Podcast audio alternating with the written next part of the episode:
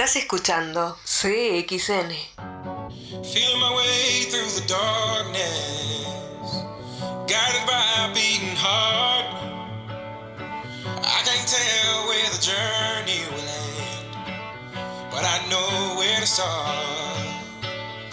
They tell me I'm too young to understand. They say I'm caught up in a La compañía perfecta. La compañía perfecta.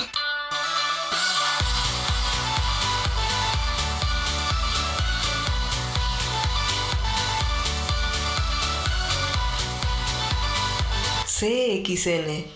CXN presenta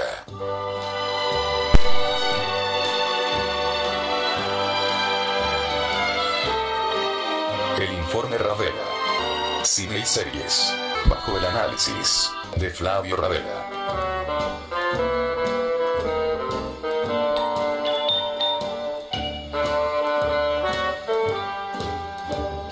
¿Querés saber todas las novedades sobre cine y series? Flavio Ravela te brinda el mejor informe por Radio CXN.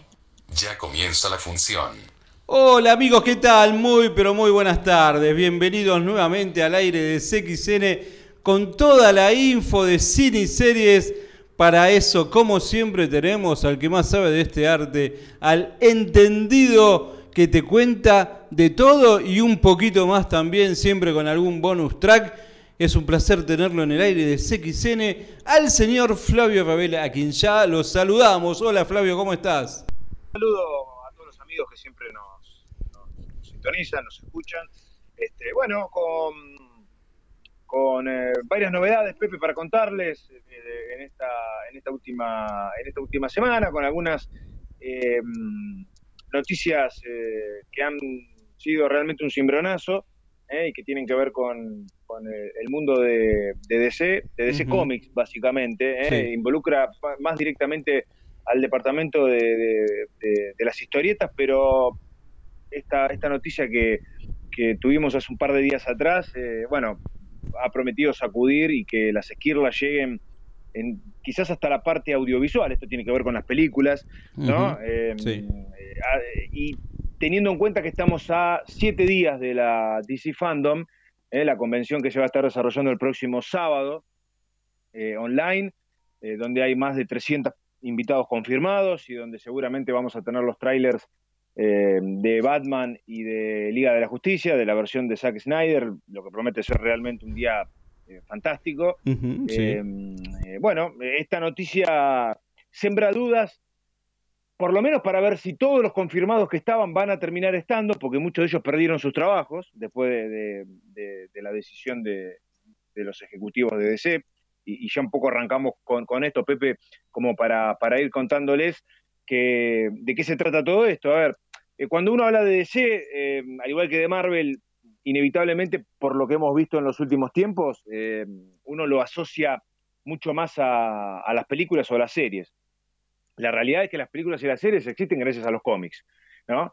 Y, y tanto DC como Marvel han eh, estructurado y han crecido y se han forjado eh, y se ha transformado eh, cada una en dos editoriales eh, que, son enormes y, y han forjado sus imperios a, a través de las, de las historietas. De hecho, los personajes, como todos ustedes saben, han nacido de las historietas desde los años 30 para acá, con distintas épocas de gloria para cada una. Hay, hay- hay una época dorada de, de- los cómics que, que abarca en los años 30, los 40, después en los 50 la gente empezó a perder interés y bueno, eh, siempre, siempre subsistieron con más eh, o menos popularidad y, después tuvieron, sí, al finales de los 70 y en los 80 otra época dorada muy importante, fundamentalmente eh, DC con, algunas publicaciones, pero Marvel nunca se quedó atrás, es decir, eh, han sostenido las dos franquicias eh, sus imperios hasta bien entrados los, lo- lo- los 90, casi únicamente con los cómics, ¿no? Hubo algunas, algunas películas, algunas series en los 70 de los superamigos, donde estaba Batman, Superman, Aquaman, eh, los gemelos fantásticos, eh, también los cuatro fantásticos por el lado de Marvel, tuvieron, Superman tuvo su, quizás fue uno de los primeros que tuvo su, serie animada, allá por los años eh, 60, este, y después creo, Pepe, a partir de, los de finales de los 80, eh, con, eh, eh, con la Superman previo a, la Batman de Tim Burton de Christopher Reeve y de Richard Donner, este, que bueno, por primera vez nos trajo más seriamente al personaje para poder verlo en el cine, pero el, el gran clic eh, se dio a partir de finales de los, de los 80, cuando Tim Burton trae a Batman y a partir de ahí se siguieron haciendo películas hasta el día de hoy. Eh, sí. Pese a eso, eh, y pese a que con sus idas y vueltas, eh, en general, eh, hoy el, gran público ha conocido a estos personajes a través de las películas, o en algunos casos de las, de, las series. Marvel con más eh, aciertos que DC, cinematográficamente hablando, lo dijimos mil veces. DC, a nivel televisivo, teniendo una estructura mucho más sólida, y, bueno, y con lo que está por venir, que es una gran incógnita, ¿no? Con, con- con- con esta versión de Zack Snyder, a ver hacia dónde nos lleva eh, este multiverso que prometen eh, tener una versión por un lado oficial y otra por el otro, pero en el medio los cómics siempre estuvieron.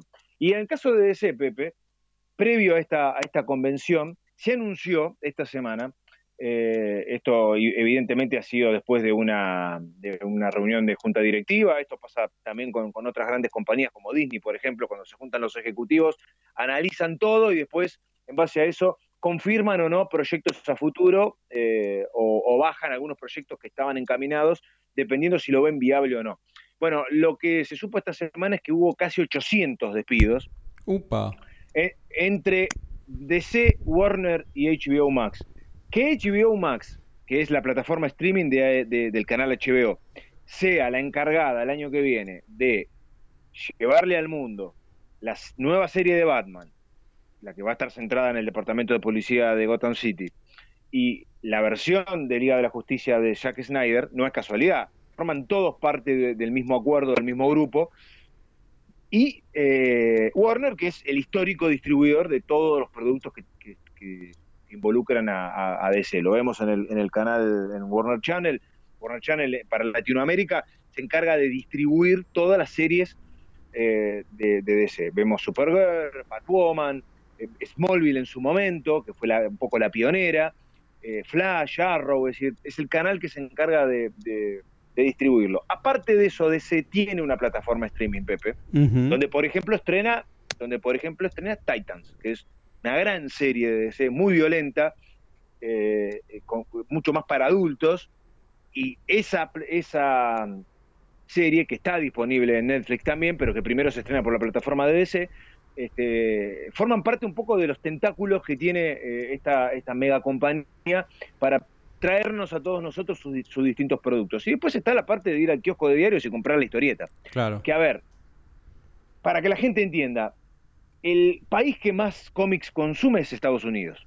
En realidad creo que Estados Unidos es el que más consume de todo, pero el que más consume algo que se consigue en casi todas partes del mundo y que hay coleccionistas en todas partes del mundo, es. Estados Unidos. Vos, vos vas a Estados, en Estados Unidos, vas eh, una vez por semana y tu kiosquero amigo o, o como fuere que, que lo hacen en Estados Unidos, eh, porque son un poco distintos a como, a como son acá, el, el tema de, de- de la venta de periódicos y, y de cómics, también ellos tienen sus propias sus comiquerías, Sí. van y semanalmente tienen su número y mensualmente tienen su número y, y quincenalmente tienen su número. Mira. Son las tres las tres formas de publicar que tienen en general, puede haber alguna otra, pero básicamente los cómics se publican semanal, quincenal y mensualmente dependiendo de la colección. Hay varias este, eh, varias eh, colecciones paralelas ¿eh? de, de de varios personajes distintos e inclusive del mismo personaje. De pronto Batman o Superman o Spider-Man pueden tener eh, colecciones que salen al mismo tiempo y van por caminos distintos y son historias totalmente diferentes. Claro. Ahora, eh, perdóname, hace un punto acá. Quiero preguntarte Sí. eh, en, en relación este, a tu pasión, ¿no? Por, por el, por el hecho Sí. de las series, ¿no? ¿Nace en el cómics? O sea, vos trasladas la pasión de los cómics, ¿sí? A- para que después siga con la continuidad de las series. Bueno, eh, la mayoría de las historias, Pepe, que uno ve en las series y en las películas Sí. son arcos argumentales sacados de los cómics. Perfecto, pero en tu caso personal, vos No, er- en- eras fanático de los cómics. Sí, pero en realidad, en, en el caso mío particular, yo conocí más a los personajes por el lado audiovisual. Ah, perfecto. A ver, yo sabía quiénes eran. Pero tenías Pero- un costado comiquero. Sí, sí, pero lo tuve mucho tiempo después. Ah, perfecto. Lo tuve mucho tiempo después y no soy un lector de cómics eh, asiduo, eh, ojo. Eh, el, que, el que es realmente comiquero conoce todas las historias, yo no lo soy, lo reconozco. He leído decenas de cómics de casi todos los superhéroes. Es decir, me puedo sentar a una mesa con conocimiento de causa a charlar sobre el tema. Pero sí. no puedo participar con aquellos que conocen bien quiénes son los libretistas, quiénes son los guionistas, quiénes son los dibujantes. Conozco muchos, mucha gente, algunos de ellos son amigos míos, que conocen a la perfección quiénes son los dibujantes, se dan cuenta con el, con el, con, con el tipo de, de, de- de- de viñeta que, que- que te muestran, quiénes son los, los mejores guionistas. Este, Todos sabemos quién es Frank Miller, por ejemplo. Todos sabemos quién, eh, quién, es- quién fue Bob Kane, el creador de Batman, por ejemplo. Eso sí lo sabemos. Pero el verdadero comiquero, Pepe, es el que se sienta a ver una película y sabe todo del universo, por ejemplo, de Batman Exacto. Ujú. porque tiene miles de cómics leídos, ¿no? Eh, El que, el que es realmente coleccionista, o por lo menos que los lee. Algunos no necesariamente los tienen físicamente, pero los leen y, y han leído decenas, decenas de décadas de cómics. Entonces, este, eh, dentro del, del fandom hay, hay varias categorías. Perfecto. Y en el mundo comiquero, eh, a ver, cuando van al cine, está el que conoció al que es fanático del universo cinematográfico de Marvel, Sí. y que lo descubrió a través del cine, y está el que lo conoce desde el cómic, y ese es el más radical, generalmente. Ah, El, el- el que viene de- de- del, del costado comiquero, del papel, generalmente es el fan, el fan eh, más radical. Con esto no estoy diciendo que es el fan tóxico, ¿eh? porque fan tóxico hay de, hay de los dos. Tenés el que conoció a los personajes desde, eh, desde ir por primera vez al cine y descubrir quién fue Iron Man, y a partir de ahí empezar a, relacionarse con toda la gama de personajes de Marvel, por ejemplo, o de DC, si, después también eh, incursionó en, en- la competencia, porque tóxicos hay de los dos lados, pero generalmente el más detallista, el más minucioso, el más puntilloso, Sí. el más exigente es el que viene del lado del cómic, del cómic. porque es el que conoce más y mejor ese, ese universo, ¿no? Perfecto. Y, y es el que generalmente va, aquí en Argentina es un poco más complicado, se consiguen, pero es el que todos los meses tiene su numerito reservado para ir a buscarlo. Eh, están aquellos que leen en inglés y tienen la posibilidad de recibir las publicaciones casi al día de los Estados Unidos. Las comiquerías aquí en Argentina generalmente eh, traen, Pepe, eh, quincenal o mensualmente los pedidos de los Estados Unidos. Eso es- en general es por pedido. Esto lo sé por conocimiento de causa porque tengo amigos que trabajan en comiquerías. Sí. He visto cómo manejan el tema de, de- de las publicaciones y cada cliente tiene su colección reservada y ellos hacen el pedido en base a los pedidos de los clientes. No Ajá. es que traen de todo y lo que se vende se vende. No, Hay parte de eso, es pero también selectivo. está que es selectivo. Cada, cada cliente asiduo, cada cliente regular, le encarga a su comiquería preferida o favorita eh, la colección en cuestión. Si leen en, español, bueno, se pedirá la publicación a España, generalmente se, se- se traen de España, o si no, se traen en los Estados Unidos. Es más fácil de Estados Unidos porque tenés acceso a todas las colecciones Claro. porque las publicaciones originales son en inglés, ¿no? Eh, y después hay una parte menor de colecciones que llegan a las paradas de diarios. Hay muy buenas colecciones, Pepe, que han salido en los últimos años eh, de tapa dura, excelentemente presentadas, y, aquellos que quieren meterse en el mundo del cómic bueno, pueden comprar esa colección que es costosa, eh, está muy bien presentada, son novelas gráficas cosidas, con tapa dura, con unas ilustraciones geniales, y hablo de, de ilustraciones actuales e ilustraciones de los 50 y de los 60, porque hay números que son viejos y que están reeditados para que aquellos puedan, eh, aquellos que quieran, puedan mm, pasar por todas las décadas de la historia comiquera, ¿no? Sí. Entonces, estas, eh, eh, esta, esta posibilidad está un poco más al alcance de la mano, a ver, del comprador común, porque yo siempre lo diferencio. Está el comprador que, bueno, ahora eh, siendo, ahora con todo este tema online, Pepe, vos podés pedir online cualquier cómica de Estados Unidos y te lo traen a la puerta de tu casa, ¿no? Obvio. Pero obvio. mucha gente va a comprar, va a comprar a las comiquerías. Y, y- y ese es el comprador especial, al que yo llamo especial. No porque tenga nada de distinto al otro, sino que es el que está más metido en el mundo de- del cómic, ¿no? Y es el que sabe dónde comprar, el que sabe dónde pedir, cómo pedir, ¿no? Eh, y por otro lado tenés el que llega a una parada de diario y, y tiene acceso más común a este tipo de, de, de material. Las comiquerías no son tantas en Argentina, las hay, y muchas, y muy buenas, pero eh, es más fácil ir a una parada de diario que está cada tres cuadras tenés una, ¿no? Exacto. Eh, y, y- y en ese sentido se abrió bastante el abanico de posibilidades para aquellos coleccionistas o, o fanáticos que quieran eh, acceder a publicaciones muy buenas para poder recorrer este, las distintas épocas del, del cómic. Todo esto, bueno, promete tener un antes y un después a partir de estos despidos y de estas decisiones que han tomado eh, DC. Algunos hablan de una implosión de, de la parte comiquera de DC. Hay nombres muy, muy conocidos, y esto es, a ver, yo los puedo decir, eh, puedo decir Brian Cunningham, eh, Bobby Chase, Mark Doyle, Bob Harras, y uno dirá, ¿y estos quiénes son? Bueno, el que está metido en el mundo comiquero sabe quiénes son. Son, eh, que son eh, eh, escritores, son dibujantes, son creativos, que son los responsables de las distintas publicaciones y de que los engranajes de toda la maquinaria comiquera de DC llegue a los clientes, llegue al, al público en general. Esto estamos de la tira mensual de Batman, de la de Superman, de la quincenal, de la mensual, de las colecciones especiales. Hay una cantidad enorme de publicaciones de distinto índole, de distintos universos, este, que salen paralelamente y que, bueno, eh, forman parte de, eh, es- de- de- del funcionamiento histórico de este tipo de, editoriales. Hoy hablamos de DC, pero Marvel es muy similar en ese sentido, ¿no? Sí. Y Sí, lo, sí. Que, mm, lo que se supo esta semana es que Warner Media, Warner Media es la compañía que nuclea a todo, a Warner, a, HBO, y, y- dentro de esa de, de- de toda esa mega compañía está DC. A ver, tanto Marvel como DC ya no son compañías independientes, han sido absorbidas por gigantes de la telecomunicación, en el caso de Marvel por Disney y en el caso de DC por Warner, ¿no?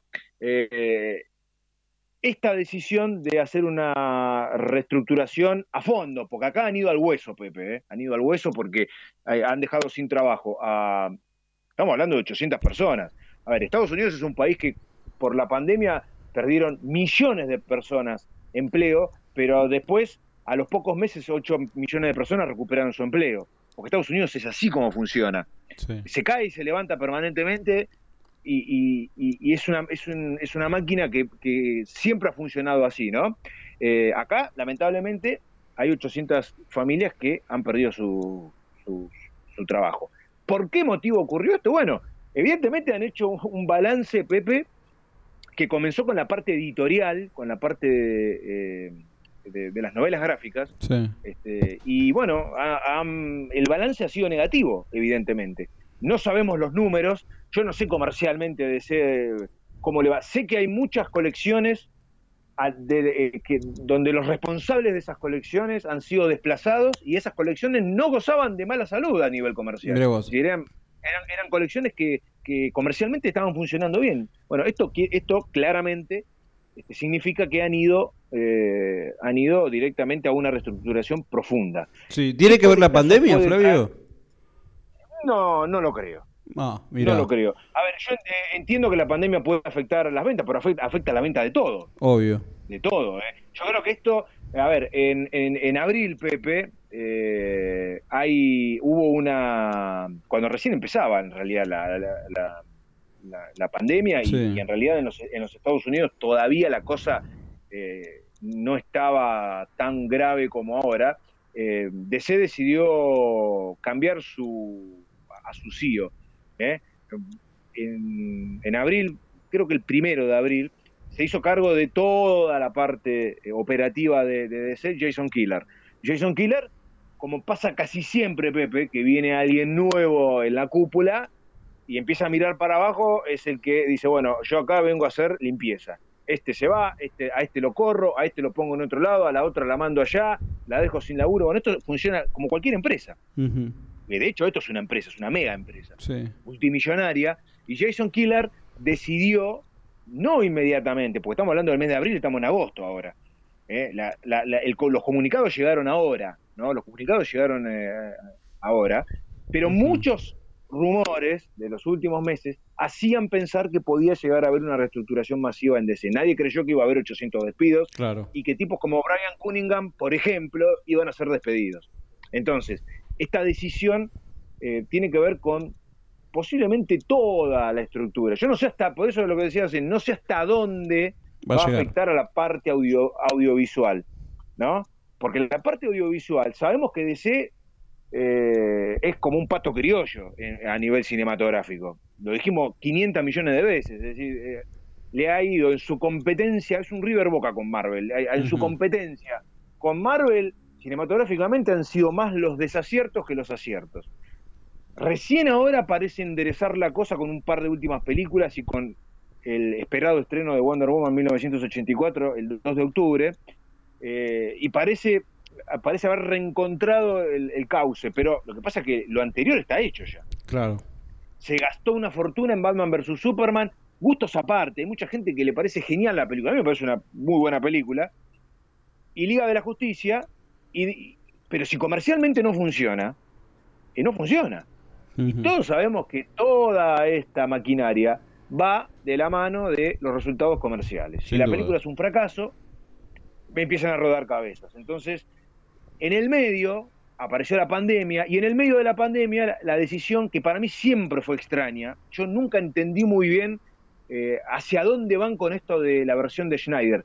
Que a ver, a nosotros nos encanta todo esto, estamos recontra emocionados. Esta semana que viene ahora va a ser genial, Pepe, porque la, la DC Fandom del sábado que viene va a traer un montón de novedades, un montón de trailers. Este, y la verdad que tenemos unas ganas de preparar todo el material para el canal, para los podcasts, para todo, porque va, va a ser eh, audiovisualmente espectacular. Y toda la gente va a tener acceso a esta, a esta convención, porque este, eh, es, como todos ustedes saben, libre para que todo el mundo la pueda ver. ¿no? bueno. Va a durar 24 horas, van, eh, insisto, están confirmados 300, eh, 300 eh, hay 300 invitados, entre actores, actrices, productores, directores, guionistas, dibujantes, y acá donde yo abro paréntesis, varios de los que seguramente fueron despedidos. ¿Qué va a pasar con ellos? ¿Van a, van a estar presentes con el riesgo de que puedan decir algo en contra del despido o no? No lo sé, porque la verdad que la lista de 300 personas uno rescata algunos, no sé si todos, yo intuyo que varios de estos nombres que yo di iban a estar de alguna u otra forma, porque son gente que han tenido mucha injerencia en las publicaciones, entonces eh, esa es la, la gran incógnita que tenemos. Y, yo, y la otra que tengo yo es la decisión de, de- de, mm, Warner de dividir el universo de DC, de que Zack Snyder tenga la posibilidad de hacer su película, la que él quiso mostrarnos en el cine, y que no pudo, qué sé yo por qué, por, porque el estudio no aprobó determinadas cuestiones y la, y la encaró por otro lado. A ver, para que la gente entienda, el director hace una película, y el director, depende del director, porque hay tipos que al- al- al- hay tipos a los que no le podés meter la cuchara en el estofado. Por ejemplo, Steven Spielberg. A ver, hay tipos que, que tienen espaldas para decir yo la película que quiero. Pero es Steven Spielberg, son dos o tres nada más, Pepe. Claro. Eh, y con esto no estoy me- menospreciando a Snyder, que creo que a nivel eh, cinematográfico para DC ha sido muy importante. Pero, evidentemente, la prueba de que a él no lo dejaron hacer lo que quería está en que la película que va a estrenar en algún momento del año que viene por HBO Max es totalmente distinta a la que vimos. Si el tipo hizo una película, filmó tanto material que da para hacer dos películas y de hecho la versión que él quería es la que vamos a ver. Seguramente habrá escenas que se... Que, y ahí es donde yo tengo una, una gran duda que, a ver, yo no sé hasta dónde la, la versión de Snyder es parecida a la otra, porque ¿cuántas horas filmó el tipo de película? A ver, Liga, Liga de la Justicia dura dos horas y pico, la, oficial, digamos, ¿no? Dirigida por él, la que presentaron, todo. Ahora, hay un montón de material que no se lo dejaron poner en cuanto a diseños y un montón de escenas. De hecho, eh, aparece Darkseid en la película, que es un villano enorme del universo DC. Es el Thanos de DC, para que la gente que, que no, que no es tan comiquera y vio las películas entienda. Es un villano genial, enorme y, y tremendo. eh, y no se lo dejaron incluir, o, o no quedó en el corte final, vaya uno a saber por qué, un personaje tan importante. Mira. Es aparece otro villano que va a estar, que en la semana Schneider mostró un diseño, esto lo, creo eh, lo, lo habíamos comentado, Pepe, Sí. mostró un diseño de Stephen Wolf, que es el villano que aparece en la versión original de Liga de la Justicia, muy diferente al, que vimos. eh, él mostró un diseño que era el diseño que él quería poner y que al final terminó siendo más ATP, digamos, más apto para todo público, más para la familia y no tan oscuro, siniestro, violento, ¿no? Darkseid es un personaje violentísimo, es como Thanos, pero hasta me parece que es más oscuro todavía.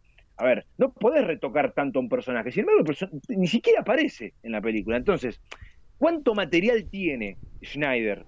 ¿Cómo va a quedar ese material en el corte final? ¿Están? No digo a contrarreloj porque la película se va a estrenar recién en algún momento del año que viene, y esto puede ser a, a mediados o a finales del año que viene, pero está eh, el tipo está armando una película eh, que ya estrenó. Entonces, vamos, ¿cuánto del material que aparece en la original vamos a ver en esta? ¿O son todas escenas nuevas, de, de- de principio a fin? Bueno, eso es lo que no sabemos. Yo por lo menos no lo sé. ¿No? Entonces, si es una película totalmente nueva, el tipo en su momento hizo dos, filmó material para hacer dos películas. Sabemos que, esos, que esas cosas pasan a veces. Cameron es un claro ejemplo, Peter Jackson es un claro ejemplo. Peter Jackson tiene horas y horas y horas de material del Señor de los Anillos que no pudo incluir, pero en, en el caso del Señor de los Anillos, el que cortaba el bacalao era el director. Claro. Y él decidió que la película dure dos horas y media, porque era imposible que dure cuatro. Él editó con su esposa y la armó, y El Señor de los Anillos fue lo que todos sabemos que es. Tal vez eh, la, mejor trilogía de la historia, o una de las dos mejores trilogías de la historia, por concepción, por adaptación del libro y por cómo terminó eh, concebida en el final, y los premios que se llevó lo, ratifican permanentemente. Después el tipo lanzó eh, en versión Blu-ray una versión extendida que tiene media hora más cada película y horas y horas de documental y de material que yo se los recomiendo porque es realmente espectacular. Pero no me quiero desviar mucho, Ujú. pero es para que más o menos entiendan hasta dónde eh, eh, están estos cortocircuitos y todo depende de las libertades que le den al director o no, o la confianza que le tengan al director. Exacto. No olvidemos, no olvidemos que Schneider dirigió Li- eh, Liga de la Justicia teniendo sobre sus espaldas la mochila del fracaso de Batman vs. Superman. Eso no es un dato menor. Eso no es un dato menor. Y ahí me parece que empezó el problema, el problema histórico. Lo que me hace ruido a mí es que la misma compañía que lo vetó le dé luz verde para estrenarlo en, una- en uno de sus streaming. Ujú. Lo dejamos ahí. Lo dejamos ahí. No sé, Pepe. Ojalá sea genial. Yo creo que va a ser un espectáculo y, y- y- y lo vamos a estar contando acá. Pero hay preguntas para, para responder. Que creo que las definitivas van a ser cuando veamos la película. En principio, prometen para el próximo 22, agéndenlo, que es, sábado, el próximo sábado, eh, no mañana, el otro, eh, la DC Fandom, eh, eh, la mega convención streaming del universo de DC, cómics, películas, juegos, series, todo se va a estar presentando, todo de cara a lo que queda de este año y a lo que se va a estar desarrollando el año que viene, porque recordemos que mucho de lo que estaba planeado para este año se, se ha corrido, como lo hemos dicho varias veces, para el año que viene. Este, pero afortunadamente la secuela de Wonder Woman con Gal Gadot como protagonista se va a estar estrenando este año, el 2 de octubre. Y eh, bueno, esperamos, o al menos prometen que va a haber un primer teaser de, de Batman, la película de Matt Reeves, y va a haber eh, un, eh, un avance de Liga de la Justicia, Mira vos, qué bueno. eh, de, de la, de la Liga de la Justicia de, de Schneider, ¿no? Sí, sí, sí, de la que Bueno, venimos hablando. Sabemos, sabemos que está para estrenarse el año que viene, no tiene mes ni día confirmado, eh, esto tiene obviamente una va a tener una confirmación cuando la película esté armada, entonces dicen en algún momento del 2021, ¿no? En algún momento del 2021 la película se va a estar se va a estar estrenando, así que eh, veremos. Se- Liga de la Justicia acá se estrenó la, la oficial en 2017. Pasaron tres años. ¿no? Así que, eh, y con varios resultados negativos comercialmente en general, y en general también, Pepe, los fanáticos no, a ver, no la recibieron tan bien, y después empezaron los rumores de que al director no lo dejaron, y ahí es donde empieza a tejerse toda esta telaraña que nos va a llevar a que ahora sí el director nos va a poder mostrar lo que debió habernos mostrado originalmente. Veremos si la cosa está a la altura o no. Pero bueno, eso ya es harina de otro costal porque va a haber que esperar recién hasta el 2021, ¿no?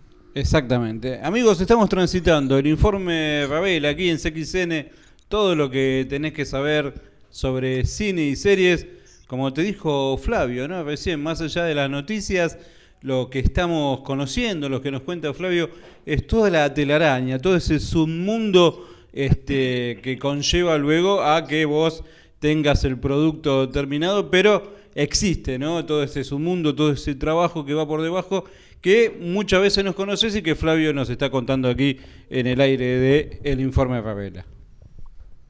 Bien, Pepe, para terminar con lo de la DC Fandom, hoy se dieron a conocer los horarios. Eh, pueden, pueden buscar la página oficial y, y, poder encontrarlo porque son muchos paneles y hay horarios de varios países. Este, sería bastante engorroso ir diciéndolo acá, pero lo vamos a estar publicando en, las redes sociales cuando falte cada vez menos. Este, sí confirmaron algunos de los paneles que van a estar eh, presentes. Wonder, Wonder Woman 1984, obviamente, que es la única película que se va a estar estrenando este año. Eh, The Batman de Matt Reeves con Robert Pattinson eh, como protagonista la, el, panel de la Liga de la Justicia de Jack Snyder. Snyder confirmó su, presencia, ya había estado en la eh, Justice Con, la, convención anterior organizada por fanáticos. Esta es una convención oficial de, DC, va a estar el presente. Va a haber un panel sobre Shazam, donde prometen algunas novedades sobre la secuela. Eh, entre paréntesis, ah, les aclaro que el tráiler que anda dando vueltas de Shazam no es real un tráiler para promocionar la secuela, pero no es un tráiler oficial, a ver, es algo así como un chiste, eh, por, hecho por los mismos creadores, pero no es un tráiler oficial de la película, olvídense de eso. Va a haber también un panel del Escuadrón Suicida con algunas novedades y también la, película de Andy Muschietti, el argentino, de Flash. ¿eh? Flash, eh, que es la película va a ser Flashpoint y que bueno es otra de las de las de las grandes eh, promesas de tener alguna confirmación de si eh, Michael Keaton o vaya uno a saber quién firmó para, para interpretar en el multiverso los distintos Batman y, los, y otros distintos personajes que pueden llegar a ver. Hubo muchos rumores sobre eso, los contamos en este mismo programa, después no se dijo más nada, falta la confirmación oficial, veremos si se lo están guardando para esta convención, la verdad sería un notición e intuyo que algo de eso vamos a tener, Pepe, pensando eh, bueno en lo que puede llegar a dejar esta esta, esta convención, ¿no? Sí, no, seguramente, ¿no? Donde seguramente son los anuncios más esperados, ¿no? En la DC Fandom. Este, y bueno, seguramente a través de las redes sociales y aquí en los informes de, de CXN, Flavio, te lo vas a estar trayendo seguramente toda la info que suceda, ¿no? En este eh, escenario donde se produce, ¿no? Como siempre te cuenta Flavio, noticias superlativas, ¿no? En relación a, todo esto. Sí, la DC Fandom no va a ser, Pepe, la última gran convención de este año. Recordemos que la convención eh, oficial, o por lo menos el evento de la cultura pop más importante, es la eh, San Diego Comic Con, que este año se desarrolló eh, en forma virtual, después de que se había anunciado la cancelación, bueno, finalmente terminaron haciendo este, algo, algo virtual. Funcionó, me podría haber estado tal vez un poco mejor, pero bueno, eh, creo que es algo nuevo para todos esto, ¿no? Eh, yo creo que está bueno poder darle al fanático algo, ya que la convención, como la conocemos, no se pudo efectuar. Y lo que decíamos la semana pasada, aparte de eso, la, el no material eh, fílmico que acompaña a esas convenciones, que son los trailers, los teasers, y que son los que traen más, más repercusiones en el público cuando se estrenan y se presentan en esas convenciones, al no haber casi material por la pandemia, porque no hay muchos muchos productos que no se pudieron filmar y no se pudieron terminar, bueno, limitó también mucho eso, más allá de que muchas figuras estuvieron presentes eh, y tuvimos cosas de New Mutants, de Walking Dead y también de Vikings y de otras, y, de otras series. Decía, aparte de la Comic Con de San Diego, la otra muy importante en los Estados Unidos es la New York Comic Con, que se suele hacer después de la de San Diego, un par de meses después, y que confirmaron esta semana que se va a desarrollar este año del 8 al 11 de octubre en forma virtual también, ¿no? La New York Comic Con, poco sabemos poco más que esto, eh, una confirmación oficial. Hasta ahora ah, había algún rumor por ahí, pero este, esta semana se oficializó que va a estar presente en forma, en forma eh, online y bueno, también podremos llegar a tener eh, alguna novedad. Recordemos que de acá a octubre, Pepe, hay varias producciones que han recomenzado a trabajar y se está filmando nuevamente material y probablemente algunas de ellas puedan recopilar algo como para presentar algún teaser y acompañar las entrevistas virtuales con alguna imagen o algún pequeño avance, ¿no? Lo cual sería eh, darle un plus, ¿no? A esto eh, realmente significativo. Veremos, veremos qué pasa con, con esas con esas cosas y mm, a nivel convenciones, Pepe, bueno, es, es, es un poco eso el, el panorama eh, en esta previa a la semana que viene, que, a ver, el sábado va a ser un día muy, muy, muy agitado en cuanto a novedades y, y trailers y, y- y rumores confirmados o no, Sí. este, por- porque bueno, esta convención, insisto, va a durar 24 horas. Va a estar todo el día, después va a haber algunas repeticiones ya en la madrugada, pero va a estar todo el día eh, transmitiendo y todo el día con los distintos paneles y confirmando un montón de cosas. Seguramente, a ver, hay, hay también, Pepe, series y, películas animadas del universo de DC que son más fáciles de hacer porque no se necesitan actores, que los actores estén físicamente. Es decir, que, al ser animadas, todo se hace en un estudio, los actores después van y ponen las voces, entonces ahí puede llegar a haber alguna presentación eh, más interesante y, y más factible de que, esa, de, de que esté presente, pero bueno, eh, sumado a todo lo que va a estar presente ese próximo 22 de agosto, por ahí, por ahí, tenemos entre el viernes 21 y el sábado 22 el primer avance de Mandalorian Ah, mira. segunda temporada. No es oficial, no ha habido ningún tipo de notificación por parte de ni de John Favreau ni de Dave Filoni, los dos eh, generalmente están y, y- y están muy activos en las redes sociales. Hace tiempo que nada de ellos se sabe. Cuando están estos silencios es porque algo están preparando. Algo están ¿No? tramando, exactamente. Algo están tramando. Es obvio que por la época del año en la que estamos, agosto, y sabiendo que la serie se va a estrenar en Disney Plus en octubre, no tiene fecha oficial todavía, pero sí el mes, sabemos que va a ser octubre, entendemos que un primer avance tiene que haber. Posiblemente, seguramente va a haber después otro antes del estreno, pero atentos porque probablemente se esté estrenando ese avance entre el 21 y el 22. Mira, Quizás me- antes. Sí. Me, de- me deja meter un- una postilla que me hizo, di- me dijo Disney Plus y me hizo acordar algo que hoy me acordé de usted. Viendo el partido del Bayern con el Barcelona, Sí. Creo que Kike Wolf nombró que viene eh, lo que hablábamos el viernes pasado, ¿no? El, la Sí. llegada a América Latina de Disney. Y ahí justo se me vino a la mente, Ravela, cuando escuché eso. Bueno, para aquellos que no lo saben, que los periodistas deportivos de ESPN y de Fox mencionen a Disney en sus comentarios, en sus relatos y anuncien material de Disney, tiene que ver con que ESPN y Fox es propiedad de Disney. Claro. Disney es dueño de Fox y de ESPN. ¿O ustedes por qué se creen que los periodistas de Fox salen en ESPN y los de ESPN salen en Fox? Porque Disney compró todo. Bueno, El- lo todo contamos acá. Compró, Sí, sí, Fox, sí, compró. Fox. Cuando, cuando decimos que compró Fox, compró todo Fox, ¿eh? no solamente la parte de series y cine. Todo lo que es eh, Fox Entertainment incluye la parte deportiva, que en Estados Unidos es gigantesca. Nosotros acá tenemos un par de canales de Fox, pero Estados Unidos tiene un montón de, de subdivisiones de canales de Fox que es, y, y ESPN también, y mucho antes, y ESPN porque es, mucho- es una cadena mucho más antigua. Eh, y Fox también lo es. Lo que pasa es que acá Fox Sport Pepe llegó muchos años después. En Estados Unidos existía hace décadas. Tal cual. Eh. Por eso también aparecen en las promociones mucho del material del que nosotros hablamos acá. Exacto. Es justamente porque el gran gigante del entretenimiento, que sin lugar a dudas es Disney, este, bueno, es dueño de todo. Yo siempre digo, Disney es dueño de nuestras vidas, básicamente. Porque, Sí. en definitiva, es dueño de Pixar, de Marvel, de Star Wars, de todo.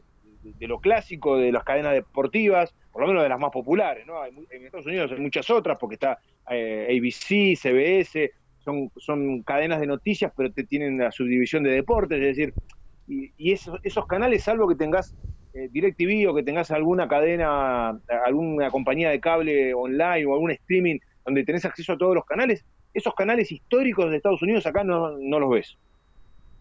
es como tener las distintas, los distintos canales de la BBC de Londres, que es una de las cadenas más geniales que hay hoy por hoy, y, hablando de lo que nos compete a nosotros, que es series y películas, la, parte de, producción de series de BBC es enorme y ha crecido muchísimo.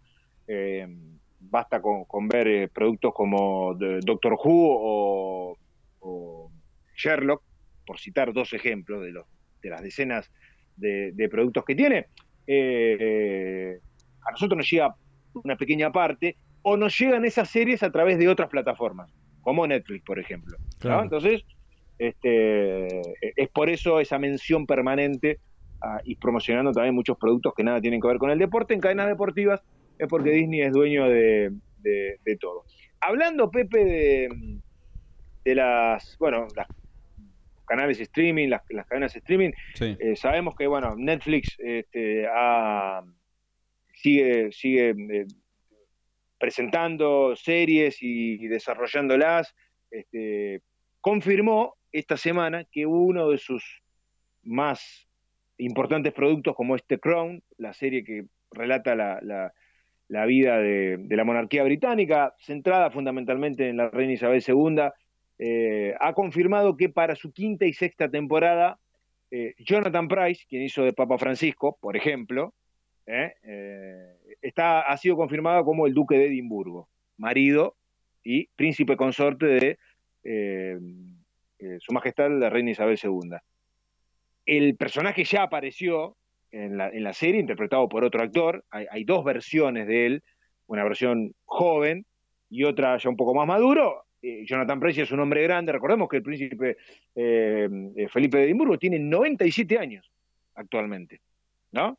O sea, es este vienen todos de una familia longeva y han tenido que ir adaptándose a medida que van pasando las décadas, han ido eligiendo personajes, Olivia Colman, por ejemplo, que, hizo de de la reina Isabel siendo un poco más, más, este, más madura y que, bueno, veremos en, versiones eh, futuros. No sé bien hasta dónde se va a extender The Crown. Muchos dicen que eh, eh, va, va, a terminar en, la sexta, en la sexta temporada, pero bueno, veremos a dónde llegan los, los, los, personajes. Ellos en realidad han debido, Pepe, castear a un montón de actrices y actores británicos para, a medida que van pasando los años, ir mostrando eh, el envejecimiento de los, de los monarcas británicos, ¿no? Exacto. Claire Foy fue, fue la primera Isabel, la, más jovencita, ¿eh? después vino Olivia Colman,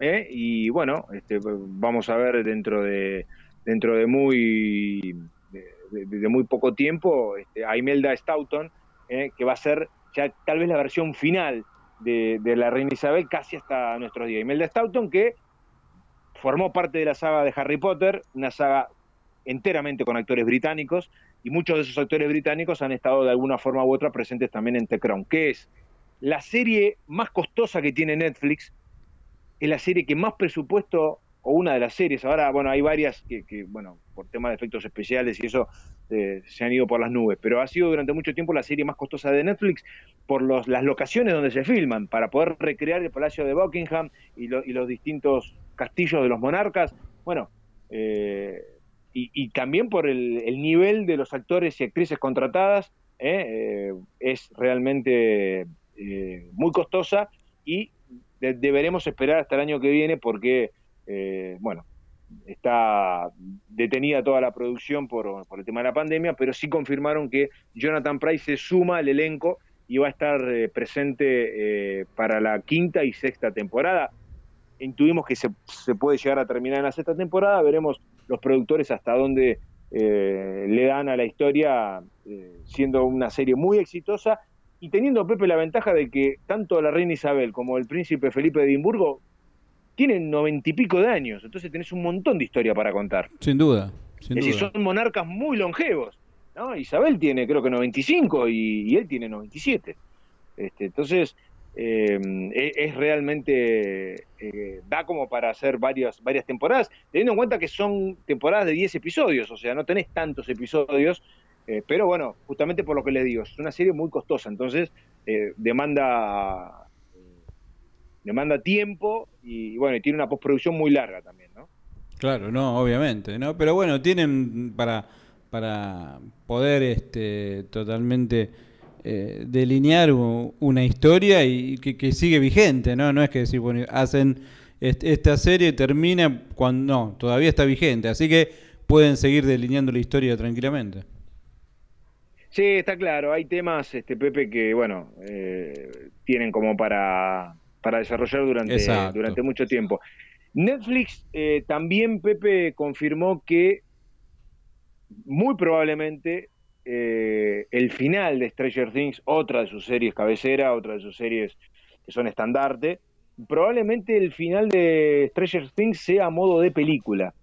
Ah, mira. Esto se, esto se deslizó, no sé si se terminará, se terminará confirmando, lo tiramos como un rumor. Sí, sí. ¿eh? Eh, veremos, esto, estoy hablando de cuando termine, que tampoco sabemos cuándo va a terminar, porque mientras tanto seguirán estrenando temporadas, pero cuando le den el cierre, probablemente le puedan dar un cierre a modo de película. No sé, porque también el, eh, eh, a ver, el, el- el formato de serie con todos los episodios te da más libertades que en una película, ¿no?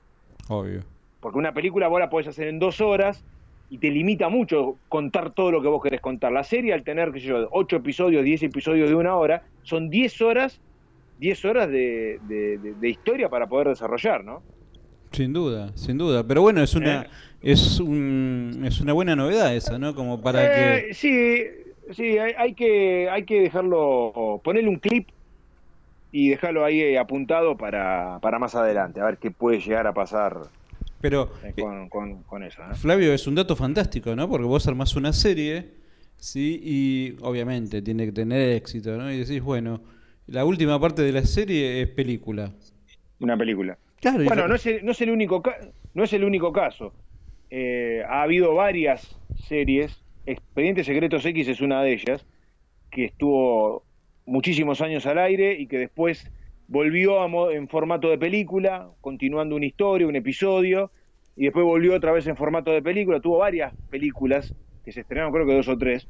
Este, eh, después volvió otra vez en formato de serie con algunos especiales, pero ha habido varios casos, Pepe, en donde varias series, eh, no digo que, que hayan terminado inconclusas, pero que de pronto tenían un cierre que daba para algo más, sí, un tiempo después la terminaron en formato de película, ¿no? Claro, obvio, obvio. Está, está buena la idea porque vos te, a vos te atrapa la serie, la, la, la venís viendo y decís, bueno, ahora vienen 10 episodios finales que no va como serie en Netflix o cualquier plataforma, ¿sí? Va como película. Claro, exacto. Bueno, es ¿No? una de las es, es una de las de las posibilidades, Pepe. Eh, así que bueno, veremos en, en definitiva qué es lo que qué es lo que va a terminar eh, pasando por, eh, eh, con eso. Hay Pepe también la confirmación de un proyecto de ocho películas que están ya en, el final de su, de, de su desarrollo, están casi hechas, no hay todavía avances, pero han sido confirmadas por la otra de las plataformas de streaming que están cada vez mejor posicionadas, como es Amazon Prime, que va a estar eh, presentando, todavía sin fecha, ocho películas de terror producidas por Blumhouse. Blumhouse, para aquellos que no lo saben, es una de las productoras más populares de películas de terror que actualmente vemos. Casi todas las películas de terror que llegan a los cines eh, últimamente, no digo todas, pero muchas de ellas eh, están bajo el nombre de Blumhouse. ¿eh? Es una marca registrada, es como era la Hammer ante- antiguamente con las películas de monstruos. Sí. Bueno, Blumhouse es un poco la propietaria de un montón de historias y de sagas de terror, mucho más actuales, no, no estoy hablando de... Así como Paramount, es, eh, Universal, perdón, es dueño de Frankenstein, el hombre lobo, la momia, y le está tratando de traerlos eh, de, de vuelta. No le ha ido mal con el hombre invisible, pero está tratando de traerlos de vuelta, algo que la Hammer, la histórica y legendaria compañía británica, hizo en la época de Christopher Lee, de Peter Cushing, eh, este, de Boris Karloff, eh, de Bela Lugosi, bueno, toda esa época dorada de los monstruos, de los monstruos clásicos, digo, eh, esos derechos los tiene Universal. Universal ha tratado de traerlos de vuelta, eh, no lo ha hecho bien. El otro día, Pepe, entre paréntesis, viendo un poco la, la momia de Brendan Fraser, Sí. la primera y segunda parte, son dos películas geniales. No pudieron lograr, no pudieron hacer en las versiones nuevas eso. Cuando uno ve la momia, hablo de la momia, la, de Raquel Wells y, Brendan Fraser, que se estrenó en los 90, eh, es una película genial por donde se la mire.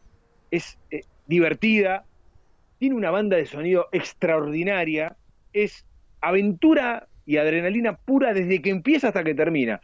Y es muy graciosa, tiene mucha comedia y tiene una producción realmente genial. Tuvo una secuela que tiene como crítica la parte del Rey Escorpión, hecho una animación bastante berreta, esto hay que decirlo. También hay que ponerse en contexto de la época, pero podrían haberlo hecho mejor.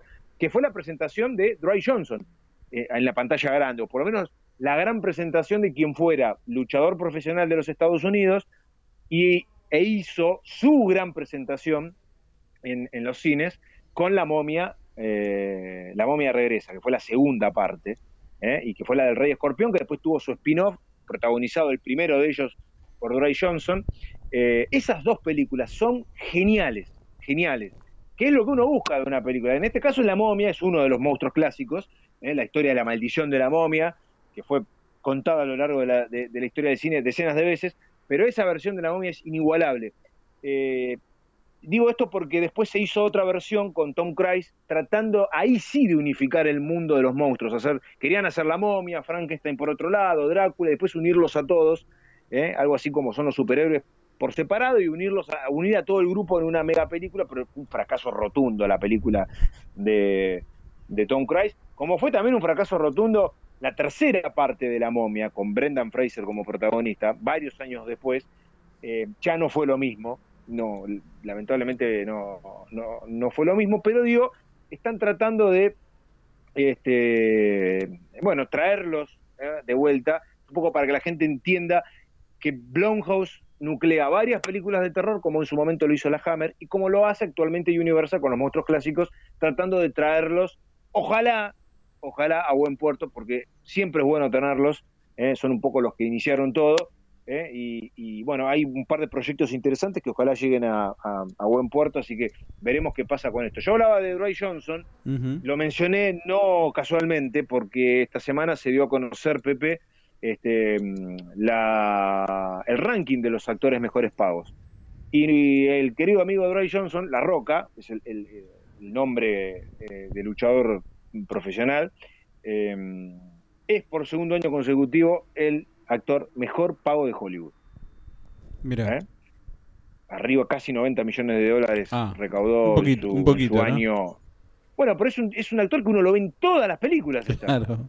Eh, hay dos franquicias donde él está presente y son dos franquicias exitosísimas que son Rápido y Furioso, que va para la novena entrega, él no forma parte desde el principio, entró después, casi a la mitad de la, saga. Eh, y la otra es Shumanji, la versión nueva de Shumanji. Está la, original de, con Robin Williams, pero después hicieron dos películas de Shumanji nuevas, y fueron dos exitazos, Pepe. Con Jack Black, hay, hay, un elenco muy importante, pero Roy Johnson está presente, tipo Garpa. Es uno de los actores vendría a ser el Schwarzenegger y el estalón de estos tiempos. ¿No? Sí. Que se entienda lo que estoy diciendo. que se entienda lo que estoy diciendo. ¿eh? El estalón, y, estalón y Schwarzenegger son únicos. Únicos porque marcaron una época y cada uno a su, a su manera tienen un carisma eh, diferente. Pero digo, como actor de acción, musculoso, grandote, es el equivalente a lo que fueron Stallone y, y Schwarzenegger. Y, y Schwarzenegger en su momento. Lo que pasa es que Stallone y Schwarzenegger han tenido películas mucho más icónicas. A ver, la saga de Terminator, por lo menos las dos primeras, eh, eh, Schwarzenegger sigue todavía con, Terminator, pero las dos primeras fueron, son dos hitos de la historia del cine, y Stallone con Rocky, con Rambo, eh, la verdad que ha tenido, pero tienen un montón de películas, Stallone, Tango y Cash, Cobra, hay decenas de películas, Schwarzenegger tiene comandos, si no viene un comando una película acción pura, el tipo se arma hasta los dientes, típica película ochentera. De la, no digo de las que no se hacen, pero son distintas las que se hacen hoy. ¿No? Dry Johnson un poco encajó, sacó un poquito de cada uno, ¿no? Con su impronta, con su impronta. Tiene sus muertos en el ropero también porque ha hecho algunas cosas. Pero el tipo, la verdad, se ha ganado un lugar, eh, no le cae bien a todo el mundo, y por un momento cuando lo ves hasta en la sopa, pero la verdad que el tipo es, es, eh, Sí, la labura, obviamente. salió, salió del mundo de la lucha profesional.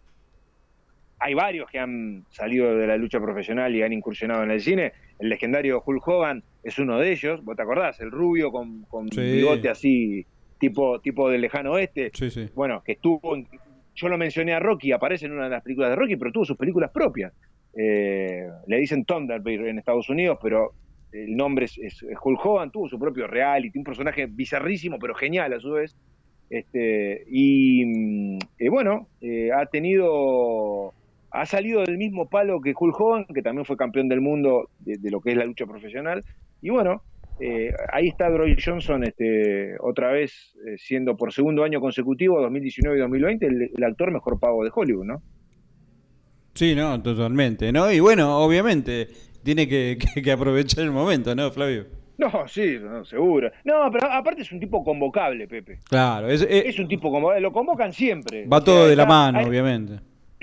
ha estado en la lo, lo incorporaron en la secuela de G.I. Show en su momento aparece en todo en toda la- todo lo que es acción y, y aventura el tipo está presente Claro. No, ya es una marca registrada claramente eh, así que bueno eh, es este es eh, un personaje muy muy muy especial y bueno ahí está presente para cerrar Pepe Sí.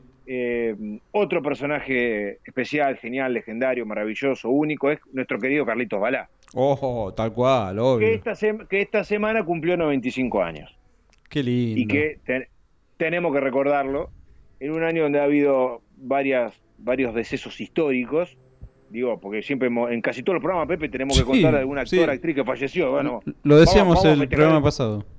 Claro, vamos a festejar el cumpleaños de Carlitos. Obvio. 95 años, este, vigente en, en redes sociales, eh, tiene algunas cuentas oficiales que se las manejan obviamente, pero también él está presente, ahora no por la, por la pandemia, pero estuvo hasta hace poquito en varios espectáculos con los chicos, siempre eh, de aquella época uno de los pocos que queda. Exactamente. Uno, de los pocos, que, queda. quedan. Sí. Es la pura verdad, porque hay actrices que todavía están, de, de los 80, de los 70. Él trabajó con, con Graciela Alfano, con varias de las chicas que trabajaron con Olmedo y Porcel. O sea, eran elencos que generalmente se compartían. Era otro, es otro tipo de película las que hacía Carlitos, pero las ha compartido con Altavista, con Tristán. Tristán es otro de los que queda todavía, de aquella época, Sí. ¿no? Porque actores hombres de las películas clásicas argentinas desde finales de los 70 y los 80 quedan muy pocos. Muy pocos, tenés razón. Muy Mirá vos, pocos. Sí, repasando. Y- sí. y- y- ellos dos y Palito Ortega. Sí. Porque, a ver, si repasamos, Sandro y, y Cacho Castaña, los dos cantantes devenidos en actores, algo típico de aquellos años, pasaba en Estados Unidos también, salvando las distancias, pero Dean Martin, eh, Frank Sinatra, Claro. eran tipos que salieron de la música, pero hicieron decenas de películas. Bueno, es algo que, se- que se hizo en varias partes del mundo y vieron el- la- las repercusiones que tuvo en Estados Unidos y se hizo acá también. No está ninguno de los dos. Y después, Porcel, Javier Portal, Olmedo, eh, García Grau, eh, Tincho Zavala, toda esa troupe, eh, el mismo, el mismo Calabró, Altavista, ninguno de ellos está, lamentablemente. Eh, de, de todo ese, ese cast de, Sí. de- de- que te pueden gustar o no, pero son era, fueron películas icónicas y son de culto.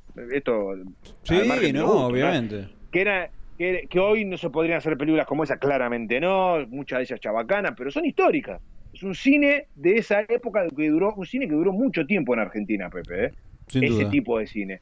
Eh, eh, con ho- hombres y mujeres que trabajaron en, eh, hacían cine, teatro y televisión y llenaban todo y eran películas que a la gente le gustaba y la gente los extraña. Entonces Carlitos es uno de los pocos que queda con otro tipo de humor, más apuntado a los chicos, pero hizo y trabajó un montón de veces con ellos. Este, con, con el grupo de los uruguayos también. Ah, ¿no? sí, tremendo. el grupo de los uruguayos, eh, Espalter, Espalter, Almada. de- Almada, eh, Berúo, bueno, el otro día justamente estaban dando, eh, ahí está, Escucho, ¿eh? eh, bueno, es- estaban dando, estaban dando eh, Brigada Explosiva en el canal Volver, que es el canal que, que se encarga de dar todo el- lo que es el cine, el cine clásico eh, nacional, y ya con esto terminamos. Y Brigada Explosiva, con, con, con lo, con lo amateur que parece eh, y con un humor, es la saga una de las sagas cinematográficas que más continuaciones tiene en Argentina. Mirá, qué increíble. po- porque ese grupo, esos mismos personajes hicieron cinco películas. Sí. Carlitos Balá era, era el jefe del grupo de ellos. Estaba eh, Fernández de Rosa, que todavía vive, Sí. Gino Renni, que todavía vive. Ellos dos viven todavía, ¿eh? Y formaron parte de, de la época de mesa de noticias con, con, con, Con el gran Juan Carlos Mesa. eh, con- con Juan Carlos Mesa este, y con Edgardo Mesa Y Edgardo también, Mesa. Y, y, y, y- Gianni Lunadei, ¿eh? genio total, Gianni. ¿Cómo se, Este, cómo se ellos- extraña ese humor, este, Flavio? ¿Cómo se extraña? ¿No? Es que eh, eh, en muchos casos Pepe es el humor de sketch que ya no existe. Exactamente. Eh, eh, El último, el último que hizo humor de sketch acá fue Franchella. Sí, Cuando puso, cuando tenía poner a Franchella. pone a Franchella. Poner a Franchella era humor de sketch. Sí. Mesa de Noticias no era humor de sketch, pero Mesa de Noticias era una, era- tenía un libretista, bueno, Juan Carlos Mesa, aparte de, de Sí. actuar, era un libretista genial. Ahí, escribía- ahí explotó Jenny los Lunadei, ¿no? Sí, pero le escribía los, títulos, a- lo- los libros a Tato Bores también. Claro. Algunos de ellos. Y entre paréntesis falleció la, la viuda de Tato esta semana. Ujú. ¿eh? Berta, la, la- la- la esposa de toda la vida de Tato, falleció lamentablemente esta semana. Pero digo, ese tipo de humor, y Carlitos Balá formó parte de esa saga, hacía de jefe. Después estaba el, el- el- el ex marido de Moria Kazam. Moria también estaba en esa, en esa saga de, de- de Brigada Explosiva. Brigada Explosiva tuvo, creo que fueron cinco películas en total. Y si hablamos de sagas, que siempre hablamos de sagas en Estados Unidos, Sí, Argentina ha tenido sus sagas. Algún día vamos a hacer un programa donde las vamos a contar dale. que, que datan desde la época del profesor Patagonia, Oh, oh, oh. con Luis Andrini. Sí. Porque el personaje de Luis Andrini, del profesor Patagonia, no lo interpretó una vez, lo interpretó tres veces. Es una trilogía la del profesor Patagonia. El personaje de Sandoval, el, el- el personaje que hacía él y que hacía, había un profesor rival, no, no recuerdo el nombre, creo que era Sandoval, él, él creo que hacía de Sandoval. Eh, no, no me acuerdo bien ahora, eh, pero el- el- esa historia, eh, ya lo estoy buscando, ¿eh? No, me voy a quedar con la duda. Con la duda. eh, porque, No, pero, no, eh, no, por eso. Es impresionante Sí. y, y me gustaría, en serio, Flavio, hacer un especial de lo que tiene que ver con todo eh, la historia de, de- de lo que es el cine argentino, todo eso. Me, me encantaría. Sí. Bueno, el personaje eh, Montesano era él. Montesano. Montesano, Montesano era él. El, el personaje, él tenía un rival que ese era Sandoval, que lo interpretaba otro. o- Sandoval no, Salvatierra. ah, ¿Sabés quién era Salvatierra? ¿Quién era? el, eh, el padre de Nora Carpena, mirá. Homero Carpena, uno de los humoristas más geniales que tuvo Argentina. Un actor genial. Hacía de Salvatierra. Vos sabés que hacía un personaje de mujer también. Mirá. Él, él era, él era un profesor, estaba el profesor patagónico, el profesor Sí. hippie y el profesor tirabomba. Son Sí, tres, sí, tres películas. Esas tres películas son, él interpreta al mismo personaje, en- que va pasando por distintos colegios, o sea que es una saga y es una trilogía, porque es un mismo personaje di- viviendo distintas aventuras. ¿no? Eso fue una de las primeras sagas del cine argentino, ¿no? Que no las tiene tantas, porque acá tiene las de Rambito y Rambón, viste que también son tres o cuatro películas, tiene las que les mencioné de, de, de- de Brigada Explosiva, pero Sandrini tuvo su propia saga de- eh, con el mismo personaje. Y el personaje de Salvatierra, eh, que era el vicerrector y es el que le, había, el que le hacía la vida imposible a él, porque él eh, era un profesor, a ver, que en aquellos años los profesores eran rígidos. Sí. Vos sabés cómo eran los colegios. A ver, no se Sí. jodía con los profesores. Olvídate. Y él era un tipo, era un tipo que, eh, el, la del profesor hippie claramente, que les daba una mano a los chicos, los ayudaba, en épocas en las que, bueno, los 60 eran eh, épocas bastante movidas, eh, donde, donde eh, había libertades que no hubo durante mucho tiempo y cosas que empezaban a pasar. Bueno, él, dentro de ese contexto, este, apareció como personaje y tiene también su saga. Y fue una, no sé si antes de él hubo alguna otra, pero saga, lo que se dice saga, creo que fue la primera del cine argentino. Este, donde tenemos a un personaje que aparece en tres películas distintas, con alumnos diferentes, muy jovencitos, actores que hoy son ya adultos y que hacían su- sus primeras armas en, en- en aquellos años. Andrini, quizás el mejor actor de la historia de este país, eh, hacía reír, hacía llorar, un personaje. Cualquier palabra que, que le agrega. Recuerdo, por haber visto en, en- en títulos de, de viejas portadas de, de diario, el día que murió fue un duelo nacional en- aquí en Argentina. Sin duda. Sí, sí, Eh, obvio. Pero bueno, lo, lo menciono porque hablábamos de sagas y, y creo que las de él eh, fueron las, lo- la, la- la primera saga cinematográfica que ha tenido Argentina creo que fue la de, la de él. Esa trilogía de, de personajes del profesor Hippie, el profesor Tirabomba y el profesor Patagónico. Así que bueno, algún día después lo vamos a desarrollar bien, a ver cuántas sagas de cinematográficas hubo aquí de productos nacionales aquí en Argentina. ¿no? Dale, perfecto. Un informe de Favela, no, nos dedicamos un poco un espacio al, al cine argentino que me parece muy, muy bueno recordar toda esa historia, obviamente. Bien, con esto terminamos, Pepe.